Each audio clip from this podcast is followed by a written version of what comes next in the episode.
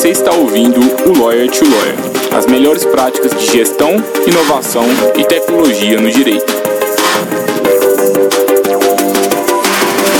Meu nome é Gabriel Magalhães, bem-vindo ao Lawyer to Lawyer.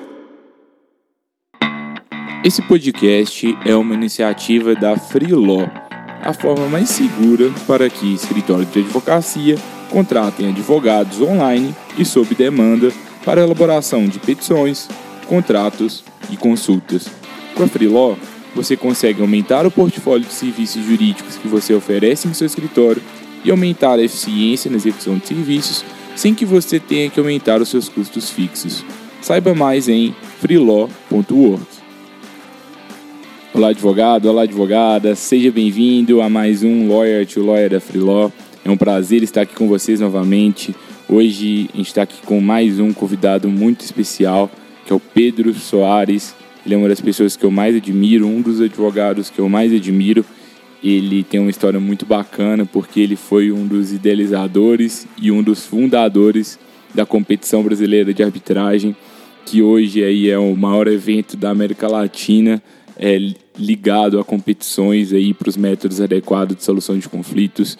O Pedro, além disso, ele, ele é sócio do Grebler Advogados e atua diretamente com a arbitragem, sendo ainda vice-presidente da Camarb, que é uma das maiores câmaras de arbitragem e mediação do Brasil.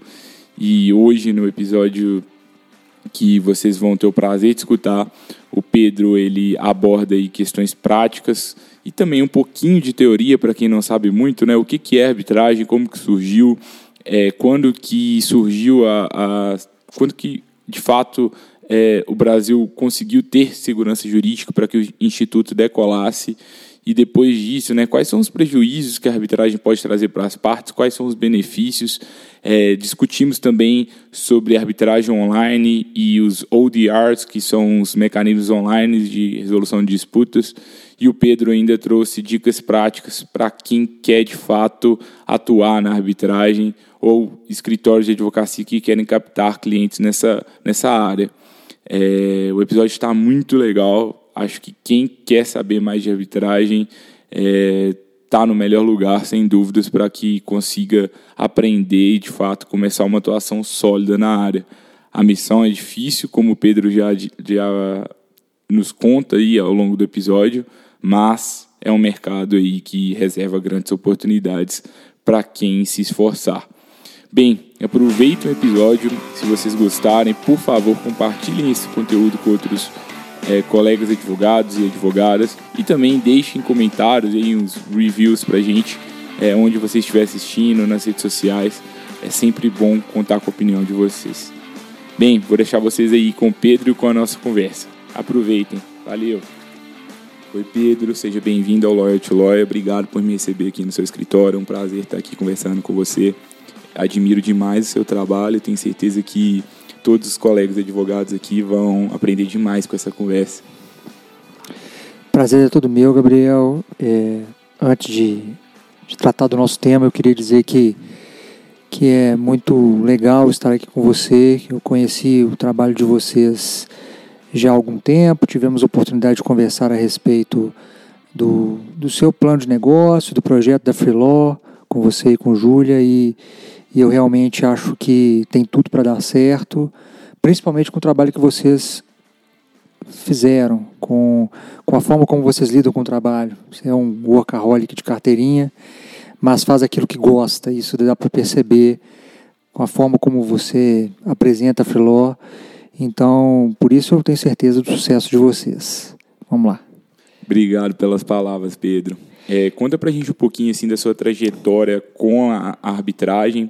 É, você foi um dos idealizadores aí da competição brasileira de arbitragem. Como que foi essa história até que vocês é, desenvolvessem esse projeto aí, que é o, a maior competição da América Latina hoje, né? Sim, é, eu comecei minha, minha carreira como estagiário de uma associação de direito internacional, que se chamava International Law Association. E dentro dessa associação, é, eu descobri que no ramo do direito internacional haviam diversas competições entre universidades para discutir temas variados, desde direito marítimo, direito comercial, direitos humanos, direito econômico. E essas universidades sentavam um determinado período do ano, discutiam um caso fictício e os estudantes ah, aprendiam como era lidar na prática, como ser advogado na prática, isso no segundo período do curso de Direito. É, depois, quando eu entrei para o escritório, Greber Advogados, onde eu estou até hoje, é, eu tive a oportunidade então de participar de uma dessas competições, que foi a competição de Viena sobre arbitragem e comércio internacional. E aí que eu iniciei a minha, minha história na arbitragem. E falando da competição em si, já que nós acabamos de voltar dela, a, a minha ideia, junto com mais três amigos, é, que foram meus colegas de competição, foi tentar trazer para o Brasil essa experiência que já existia lá fora, tendo em vista principalmente o, as deficiências do nosso, do nosso ensino jurídico, que muitas vezes é muito teórico e, e acaba não, não preparando o profissional, o futuro advogado, para a prática, para o direito como ele é, vamos dizer assim. E, e, e, foi com base nisso que nós desenvolvemos a, a competição, apresentamos o, o projeto para três advogados é, mineiros também, tem, tem que citar o nome porque eles foram fundamentais, que é a Flávia Bitar, o Leonardo Macedo o Leandro Renó, e eles é, nos apresentaram a Camarb, patrocinaram o nosso projeto, e a Camarb então fez a primeira edição da competição em 2010. Já são dez edições, coroamos agora a décima edição no final de outubro de 2019, e você estava lá comigo como organizador, viu o sucesso que foi e, e o tanto que a competição pode realmente mudar vidas, né? E trazer para o mercado da advocacia, que é o mercado da freeló, profissionais que muitas vezes não, não vou dizer que seriam desperdiçados, mas que muitas vezes enveredariam no ramo do, do concurso público, tentariam alguma carreira pública. Não que isso seja ruim, muito pelo contrário, mas a, a falta de profissionais bem, bem é, experimentados na advocacia é notória. E eu acho que a competição ajuda com relação a isso.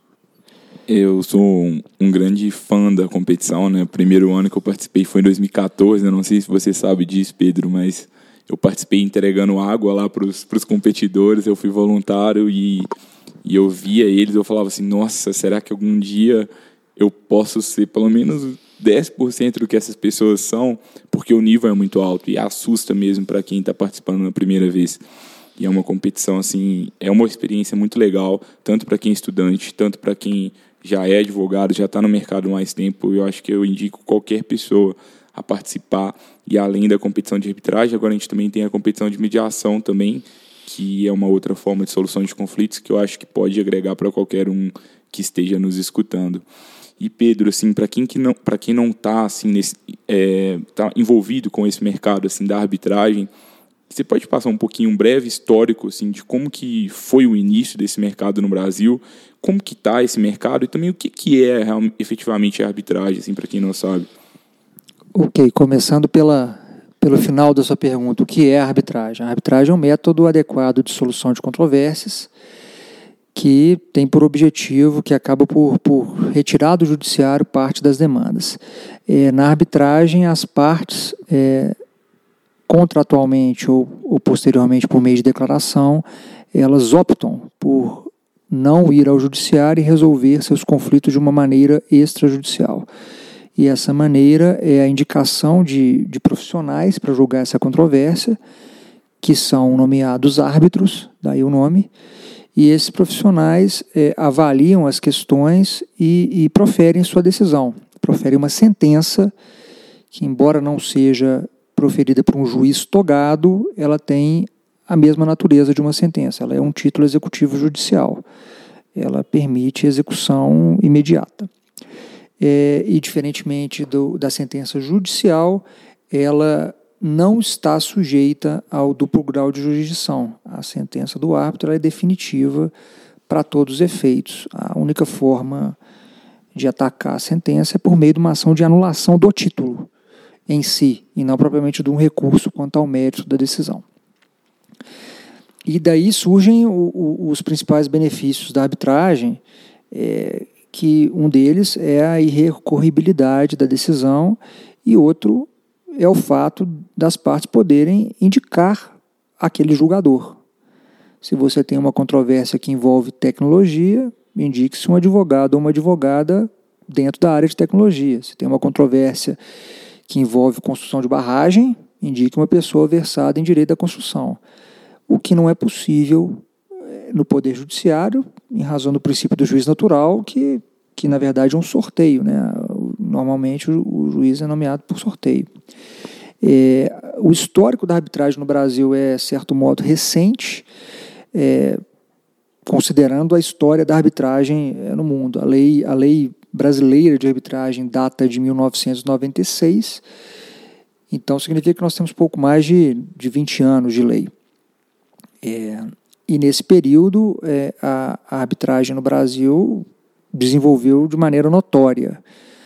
Se em 96 nós não tínhamos quase que arbitragem nenhuma e nós precisávamos até da chancela do juiz para que a sentença arbitral valesse como um título executivo, agora em 2019 nós temos várias câmaras de arbitragem pujantes no mercado, é, uma delas inclusive de Minas Gerais, na qual sou vice-presidente, que é a Camarb, é, e temos é, controvérsias de todas as, as, as naturezas, né, envolvendo o direito societário, envolvendo o direito da construção, envolvendo tecnologia, propriedade intelectual e coisas do gênero. Então, passado, vamos dizer, o, o momento da, da infância da arbitragem, lá no final da, da década de 90. Foi então proferida uma decisão é, basilar para a arbitragem, que foi a decisão que declarou a constitucionalidade da lei, que foi proferida em 2001. E logo depois entrou em vigor a Convenção de Nova York sobre reconhecimento e execução de sentença arbitral estrangeira. Nesse momento, com a lei em vigor, com a sua constitucionalidade reconhecida, e com a Convenção de Nova York também em vigor, pode-se dizer que foi a partir daí que, que, que o Brasil passou a ser percebido como realmente um mercado sério e forte em arbitragem. E daí em diante, o, o, o, direito arbitral como um todo se desenvolveu. É, Pedro, e assim, existem algumas matérias que não são arbitráveis, né? Não são todos os tipos de disputas que podem ir para a arbitragem. Como que, como que o STJ tem influenciado nessa, nessa questão e quais disputas que podem e quais não podem ir para a arbitragem atualmente? Segundo a lei, Gabriel, é, a arbitragem é, está presente para direitos patrimoniais disponíveis. Seja, direitos não patrimoniais ou direitos indisponíveis não podem ser objeto de arbitragem. É o que a gente chama de arbitrabilidade objetiva. É, durante toda essa jornada, desde 96, quando a lei foi promulgada até agora, 2019, o grande, a grande mola propulsora aí da, vamos dizer, da estabilidade, não, não, não, desculpa, não propriamente da estabilidade, mas da forma como, como a, a, o judiciário entendia esses direitos disponíveis, foi o STJ. E em vários julgados, desde lá de trás, ele começou a demonstrar, ou começou a decidir, que vários direitos que, que, que às vezes eram ditos como indisponíveis poderiam ser, sim ser objeto de arbitragem. Foi assim, por exemplo, com a participação de entidades da administração pública em procedimentos arbitrais, que inicialmente era um grande tabu. Há vários julgados do Tribunal de Contas, de tribunais de contas, dizendo que a administração pública não pode participar de arbitragem porque ela, ela está discutindo direitos de toda a coletividade, que, portanto, são indisponíveis.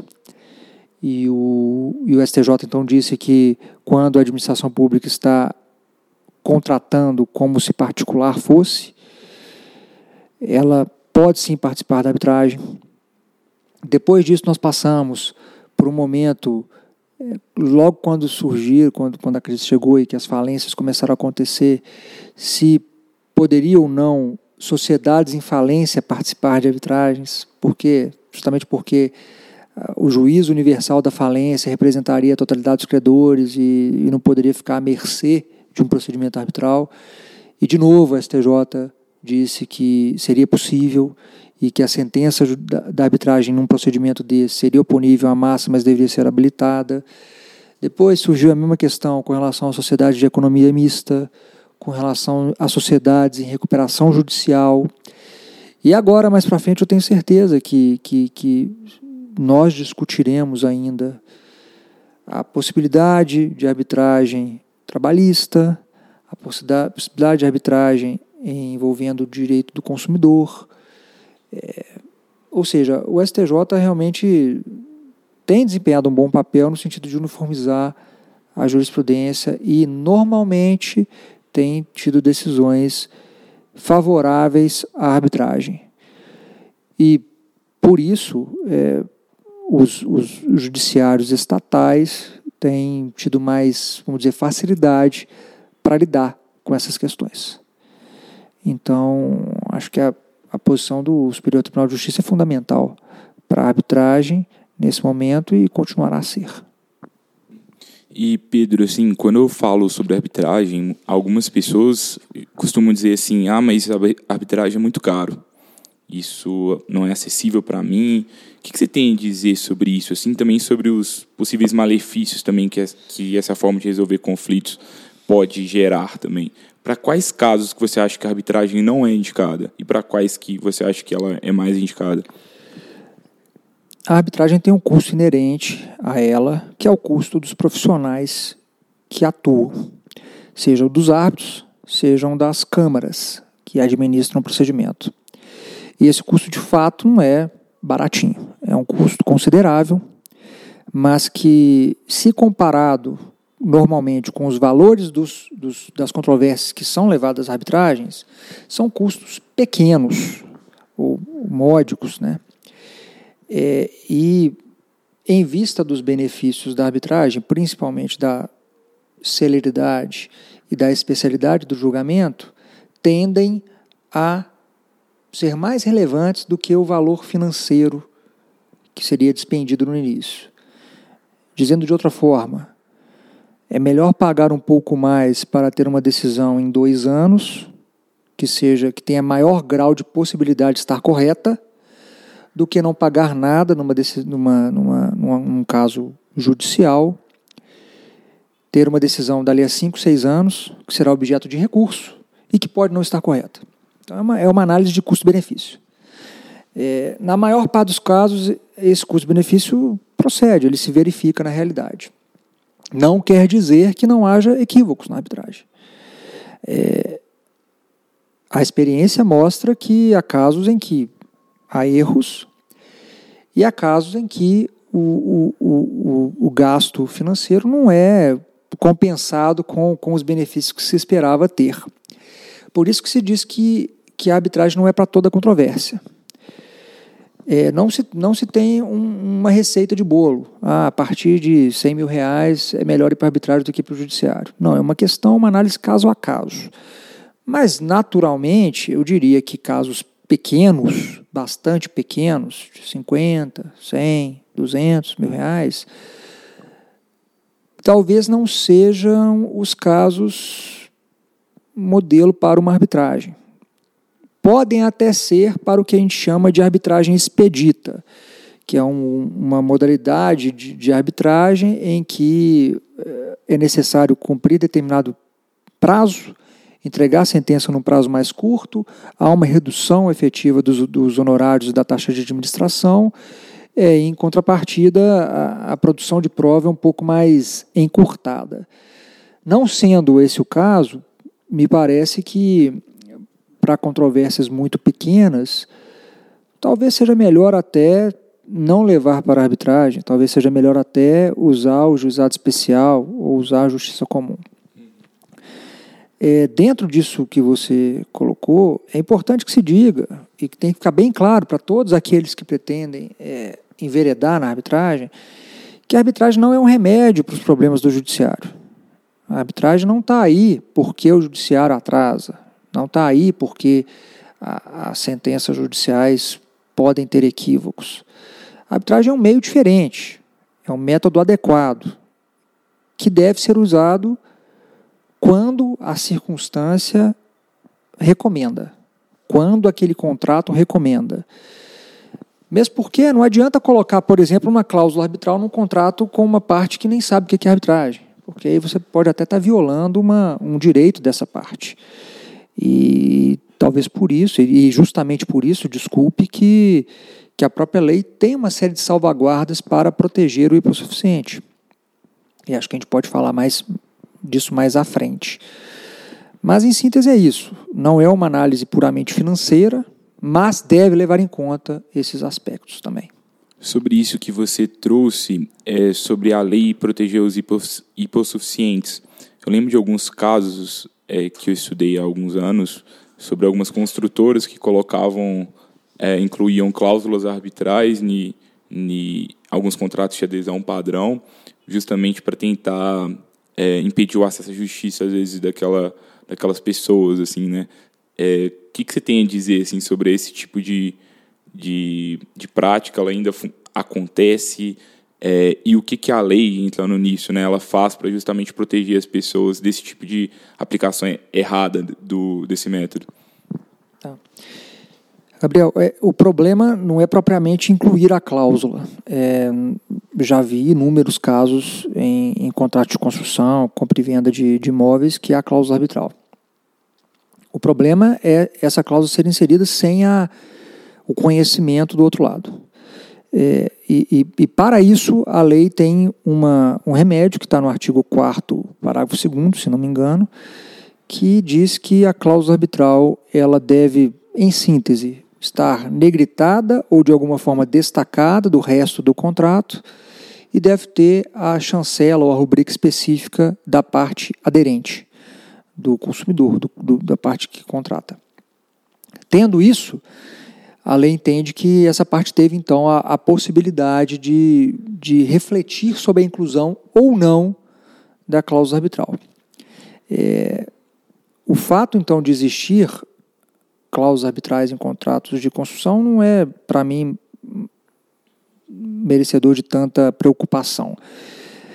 Mesmo porque eh, nós vemos aqui casos de, de, de compra e venda de imóveis, ou já que você usou o exemplo de consultoras, é, de alto nível, de valor substancial, e feito por partes que conhecem o mercado, algumas advogadas, outras não, mas que conhecem o mercado.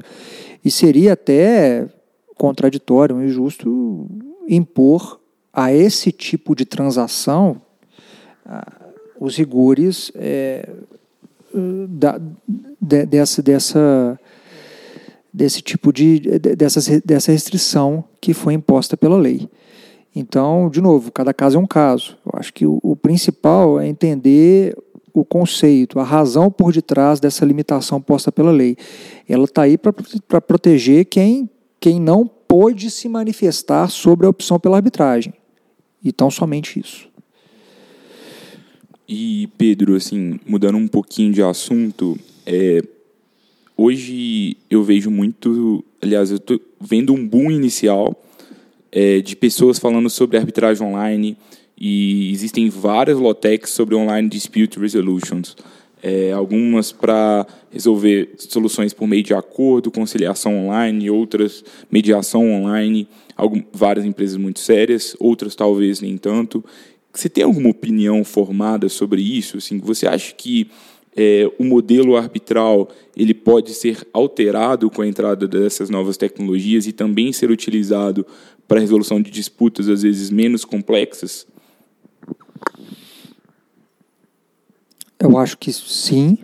Na verdade, eu acho que é necessário que, que a prática da arbitragem ela se adeque, se flexibilize para as novas demandas da, oriundas da, do uso cada vez maior de tecnologia. É, acho que a, as ODRs vieram para ficar e basta ver as grandes empresas que já operam em mecanismos de ODR, começando lá atrás, se pegar o histórico, no eBay, que fez um dos primeiros uma das primeiras é, funcionalidades é, de ODR e que foi depois é, refletida na, na Amazon, que também tem, no Dropbox, que também tem, em várias outras empresas aqui no Brasil, no Mercado Livre, que também tem uma, uma, uma boa ferramenta de ODR. É necessário, no entanto, compreender que muitas vezes essa, esse tipo de mecanismo não é propriamente arbitragem do ponto de vista da nossa Lei 9.307.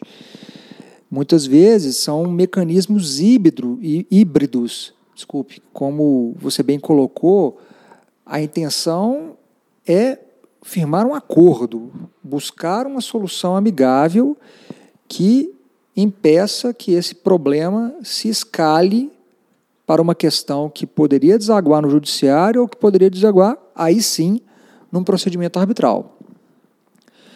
É, isso, é, isso, é um ponto. E, e o outro ponto é que, apesar disso, dessa questão de que muitas, muitos é, desses mecanismos não são arbitragem, há muito espaço para o desenvolvimento, sim, de arbitragem online. Há muito espaço. E para isso, me parece que basta o desenvolvimento tecnológico, a criação de uma ferramenta segura do ponto de vista de proteção de dados, do ponto de vista de. Basicamente é esse, de, de segurança da informação e estável a permitir que o procedimento inteiro se desenrole online sem maiores intercorrências. Falando da prática, da minha prática, é, nos procedimentos arbitrais em que eu, em que eu atuo, que eu atuei, muitas foram as vezes em que foi necessário usar aparatos tecnológicos. Nós tivemos de ouvir testemunhas por Skype, que nós fizemos trocas de correspondências e petições e documentos exclusivamente em via eletrônica. Isso, na verdade, é quase que o estado da arte hoje da arbitragem. Não se faz mais impressão e envio de petições quase. Falta, talvez, para se chamar de ODR, um, um sistema que centralize todas essas funcionalidades. Alguns já estão aparecendo no mercado, mas sem é, grande, até o momento, sem grande aplicação mesmo prática. E a tendência é essa, Gabriel. Eu acho que que, que todos nós, e agora falando, usando o chapéu não de usuário da arbitragem de advogado, mas de integrante da direção de uma Câmara de Arbitragem, todos nós devemos estar atentos a isso e devemos nos preparar, porque certamente será um diferencial competitivo para, as câmaras arbitrais ter um sistema de resolução online. E não deve tardar isso acontecer. É, duas questões que eu queria entender um pouquinho melhor é como que é o dia a dia assim de uma câmara de arbitragem para quem não sabe é, como que é o trabalho é, o que que qual o maior problema das câmaras assim é, existe algum alguma lacuna entrando aí um pouco no ponto de vista tecnológico que você acredita que a tecnologia facilitaria muito a vida da câmara ou o maior trabalho é intelectual mesmo e também entrando um pouquinho sobre a carreira de um árbitro. O que, que eu faço para ser um árbitro? É, como que essa carreira até que você se torne um árbitro, efetivamente? Ok. É, com relação à Câmara de Arbitragem, a, a função dela é institucionalizar o procedimento arbitral. É, dá para dá as partes, para os advogados e para as partes, é, um, ferramentas para que possam acompanhar o desenrolar da arbitragem. Então a Câmara ela administra, ela recebe petições, ela faz o arquivamento, ela transmite informações de um lado de, de uma parte para outra, ela transmite informações do tribunal arbitral para as partes, ela recebe é, informações de peritos, assistentes técnicos, enfim, ela centraliza isso tudo. Hoje em dia é feito ou de forma física ou em servidores na nuvem, essa, esse armazenamento.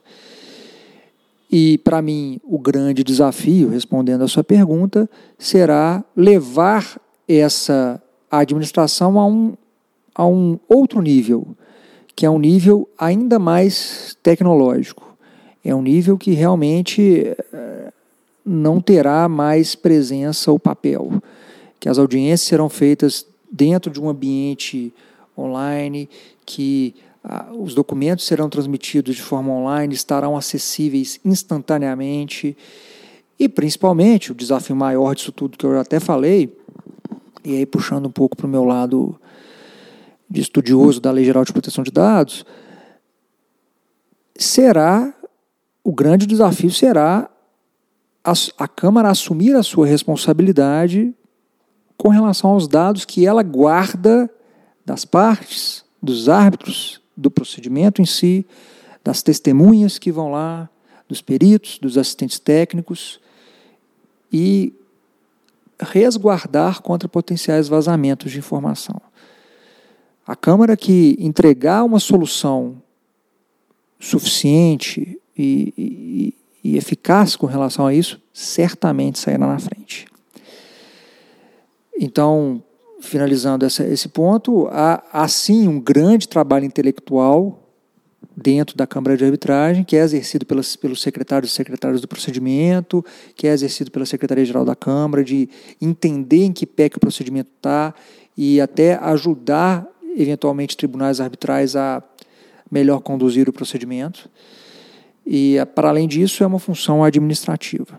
A Câmara, inclusive, ela é paga para exercer essa administração. Aí está um dos, dos custos da arbitragem. Com relação. Acho que eu posso até ampliar um pouco sua pergunta. É, com relação a atuar como árbitro, é, acho que tudo isso provém, antes de mais nada, de estar dentro da comunidade é, arbitral brasileira. Vamos dizer, é,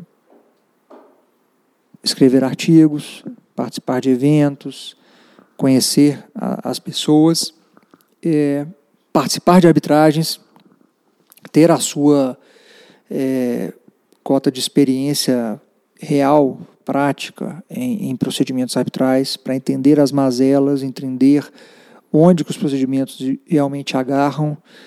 E com isso, com essa compreensão de como é o procedimento, com uma base sólida de formação de direito material mesmo, direito civil, direito comercial, direito de construção, aí sim é, parece natural, as pessoas começam a ser cogitadas e serem confirmadas para atuar na, na, função de árbitro.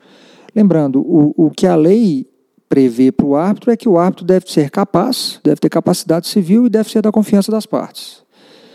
E o ponto crucial é o segundo.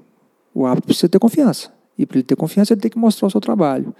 É, feito isso, com o tempo, a tendência é que as indicações comecem a, a aparecer. Mas se eu puder dizer, eu acho que a preocupação maior da, daquele jovem que, que pretende entrar no mercado é mais, eu diria que é mais ter experiência em arbitragem, participar de procedimentos arbitrais, estudar a fundo a matéria controvertida e, com o tempo, angariar é, conhecimento suficiente para ser um dia indicado como árbitro, que é uma grande responsabilidade. E como criar essa experiência? Você já começou dando algumas dicas é, aqui. Você tem mais alguma coisa? É, não sei, se, se você fosse falar assim para alguém que quer começar a estudar arbitragem, se ela pudesse começar amanhã, o que, que ela faria assim? Amanhã é difícil porque a competição acabou de passar, mas, mas eu acho que a função primordial da competição brasileira de arbitragem é essa: é a de formar novos profissionais que poderão, daqui a 10, 15 anos, ser os futuros árbitros e árbitras. Então, para mim é fundamental, é, assim, é uma, seria um desperdício a, a qualquer pessoa que se interesse pela de arbitragem não participar de uma competição. O segundo ponto é buscar experiência prática. É buscar estágios em escritórios que atuam com arbitragem, é procurar efetivamente participar de um procedimento, nem que seja para assistir, né? só para ouvir o procedimento, ainda que você não seja advogado nem estagiário é, do, das partes. Talvez você possa procurar um, um escritório de um árbitro, ou de uma árbitra, que, que, que só atua com isso para ir atuar junto dela em algumas audiências para entender como que as coisas funcionam. É, e, terceiro lugar, é ter uma base teórica, é entender o processo arbitral, ler a, a, a, o estado da arte, vamos dizer assim, do processo arbitral, e também do direito de fundo, né? Se, é um, se são casos envolvendo o direito da construção, que se estude direito da construção. Se for caso envolvendo direito societário, se procure é, especialização em, na lei das SA, na lei de, no Código Civil, dentre outros. Não tem muito mistério, não. É, é trabalho duro mesmo, estudo e networking, conhecer pessoas. E assim, é, para escritórios de advocacia que hoje não atuam com arbitragem, como que eles conseguem clientes que podem ter aí esse tipo de demanda? É, como que é a captação de clientes assim geralmente na arbitragem? A minha impressão é, é que é bem tradicional mesmo, né? Networking, boca a boca. Como que você vê isso? Até o momento, para mim, é super tradicional mesmo. É, é, vamos dizer, captação meio clássico de captação, né? Conversar, ligar, fazer reunião, tomar cafezinho, almoçar, é, esse tipo de coisa. É, há vários escritórios buscando espaço, e há espaço. É, normalmente, o que alguns escritórios fazem, eu já vi isso acontecer, é se associar, naquele caso específico, a um outro escritório que já tem experiência. Faz, então, um caso o caso teste, o caso número um, com esse outro escritório, adquire o conhecimento e dali em diante oferece isso como um novo produto desse escritório. É, a outra forma seria, por exemplo, um escritório que não tem atuação em arbitragem, mas que tenha um cliente de partido que talvez tenha arbitragem, é realmente assumir a causa e contratar alguém que, que tenha experiência, na, ao, me, ao menos na condução do procedimento arbitral, que é um pouco diferente do, do, do processo judicial. E com isso ir aprendendo aos poucos. Acho que são essas as, as duas possibilidades. Não, não, não, vejo, até pelo valor envolvido nos procedimentos arbitrais, eu acho eh, difícil que a, que a contratação aconteça à distância, exclusivamente à distância. É sempre necessário uma conversa, uma reunião, uma conferência telefônica, conferência é, de vídeo para que isso aconteça. Eu acho que até se a gente for analisar o, os próprios conceitos de venda padrão, e a gente aborda muito isso no nosso texto da Freeló, eu acho que o tipo de demanda que a gente tem na arbitragem é uma, é uma demanda mais enterprise, assim, e esse tipo de demanda o ciclo de venda dela é mais longo. Até que você consiga um cliente que é um ticket muito maior, é, você precisa de trabalhar muito com ele. É difícil que você é, consiga com poucos contatos. Então, faz muito sentido esse tipo de, de interação. O que eu acho que esse, o caso, o processo de vendas da arbitragem, ele também traz uma reflexão para você que está nos escutando e às vezes está oferecendo tickets baixos então você oferece serviços às vezes mais baratos e mesmo assim está fazendo várias e várias e várias e várias reuniões. Talvez nesse caso não vai ser benéfico, mas quando o ticket médio é muito alto, talvez com certeza vai valer a pena, que é o caso da arbitragem, né? E uma questão, Pedro, é, entrando um pouquinho assim em valores, assim, é na verdade no, na perspectiva financeira, assim, você acha que o mercado está crescendo? e ou não está ficando saturado? Você acha que tem espaço para todo mundo ainda? E você aconselharia assim alguém a, por exemplo, alguém que não atua na área e já está no mercado há vários anos a buscar se especializar? Ainda daria tempo dessa pessoa buscar essa especialidade? Perguntas difíceis. Muito difíceis as perguntas.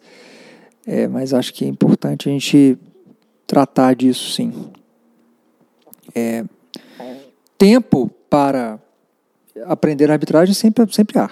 Acho que seja em estudos por conta própria, seja mediante contratação de um profissional já experimentado no seu escritório, isso é possível. É, demanda de procedimentos arbitrais, posso dizer que já esteve maior no período pré-crise e tem começado a crescer novamente.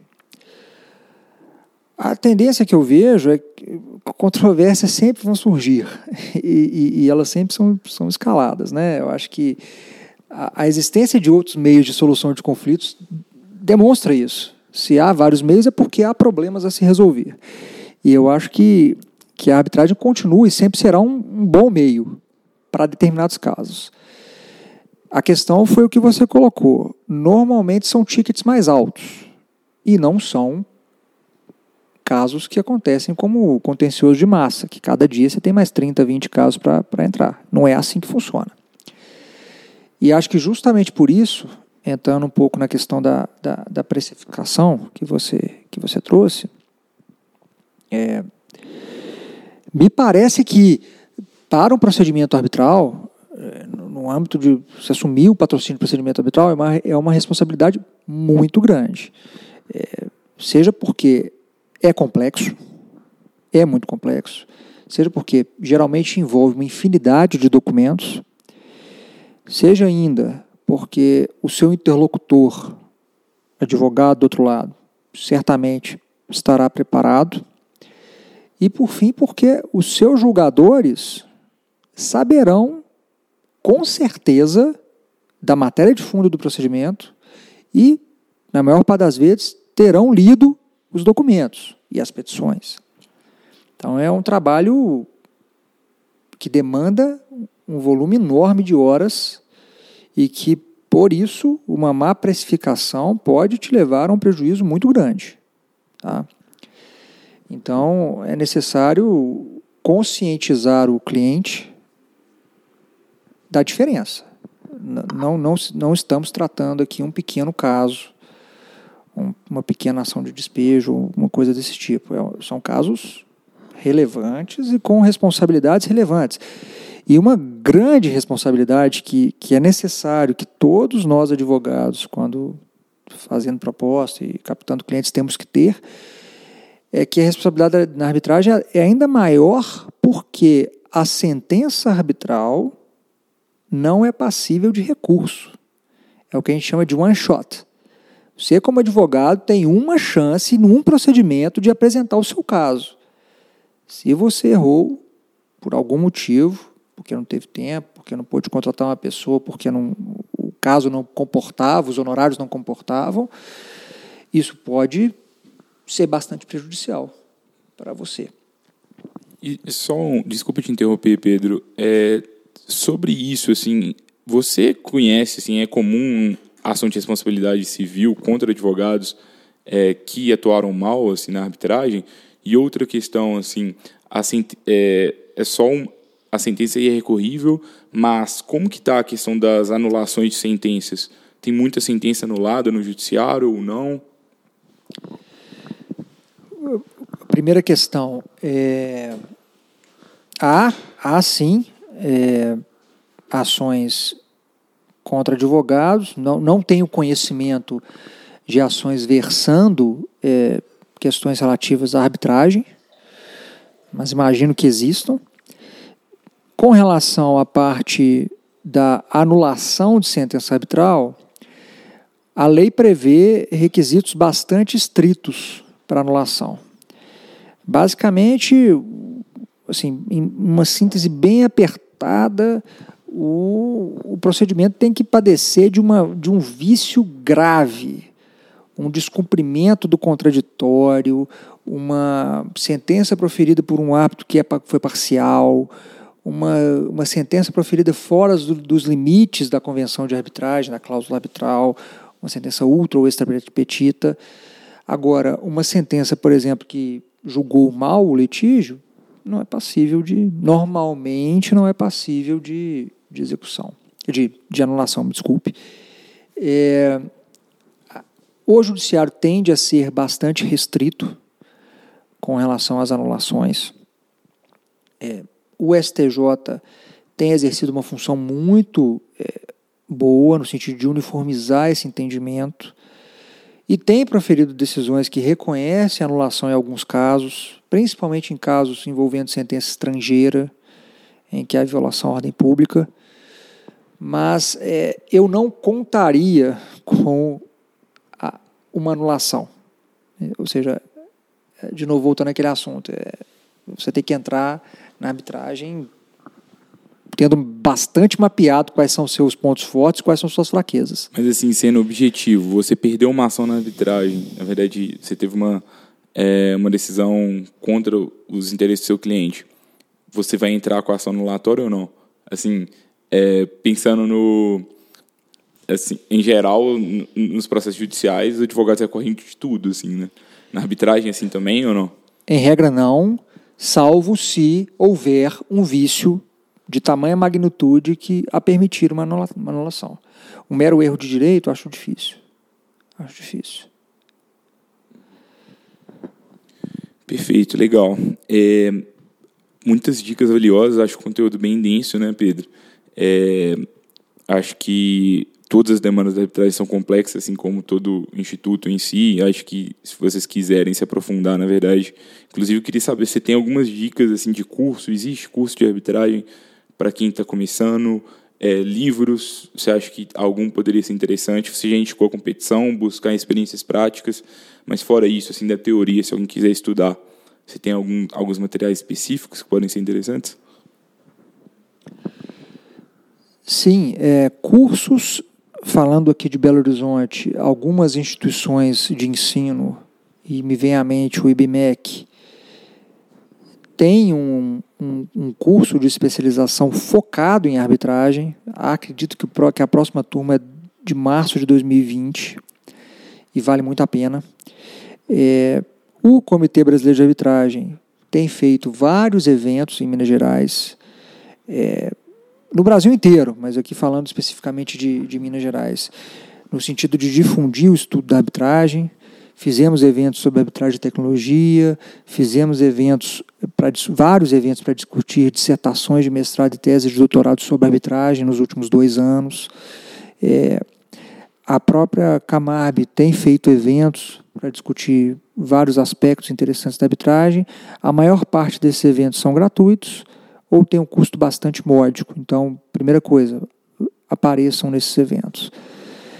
Com relação a, a, a dicas, é, além de casos, decisões do STJ, que eu acho que valem a pena que as partes tenham conhecimento, que, que, que, as, que as partes, que os, que os estudiosos tenham conhecimento, há uma série de livros e manuais é, interessantes. É, é até difícil eu, eu, eu, citar nomes de um ou dois, porque são, são muitos.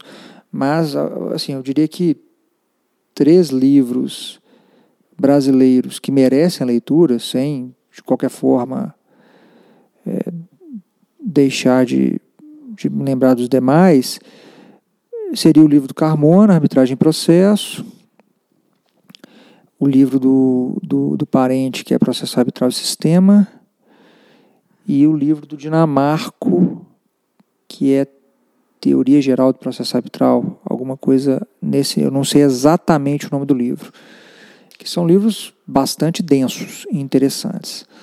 Mas, de novo, é, sendo pragmático, como eu costumo ser, é, acho que é interessante ver como, como que a arbitragem tem chegado na prática, procurar decisões judiciais que sejam públicas, procurar as decisões do STJ, participar dos cursos e dos eventos, e é isso aí. E para a gente finalizar, Pedro, quais são os desafios de um escritório que trabalha com arbitragem? Quais são os maiores problemas assim? E quais, o que, que você vê assim para os próximos anos? Assim, o que, que vocês pretendem melhorar ainda mais? Estão em um escritório super consolidado, é uma das maiores referências do Brasil no tema. E o que, que vocês pensam assim para frente? Desafio de hoje em dia, eu acho que um que todos estão passando é a questão de adequação de honorários às, às capacidades dos, dos clientes, é, frente à concorrência cada vez maior.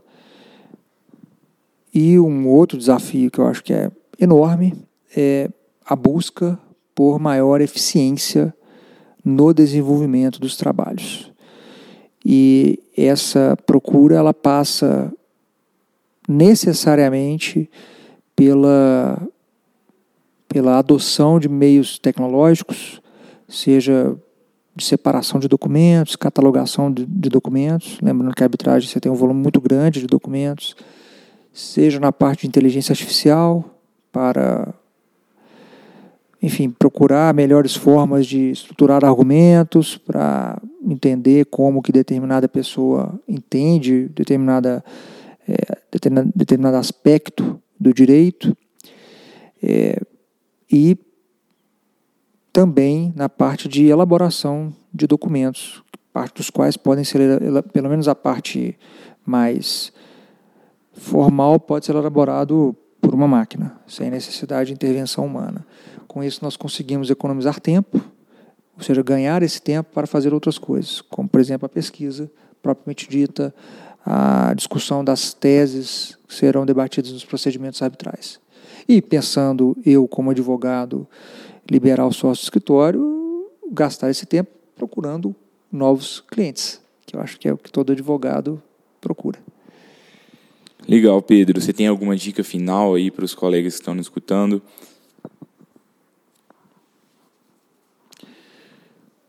De novo, se, se houver interesse em arbitragem, a minha dica é participem da competição e estejam presentes nos eventos. Acho que é isso. Perfeito, Pedro. queria muito te agradecer pela, pela conversa. A gente começou lá no início, é, você trazendo um pouquinho da sua história né, da arbitragem, como que foi desde o início até hoje, é, o seu envolvimento com as competições, né, e se passaram 10 anos até você chegar onde você está hoje, então é, acho que talvez é, um, é preciso um pouco de calma também. Talvez não vai ser de um dia para a noite que você vai conseguir um sucesso na arbitragem.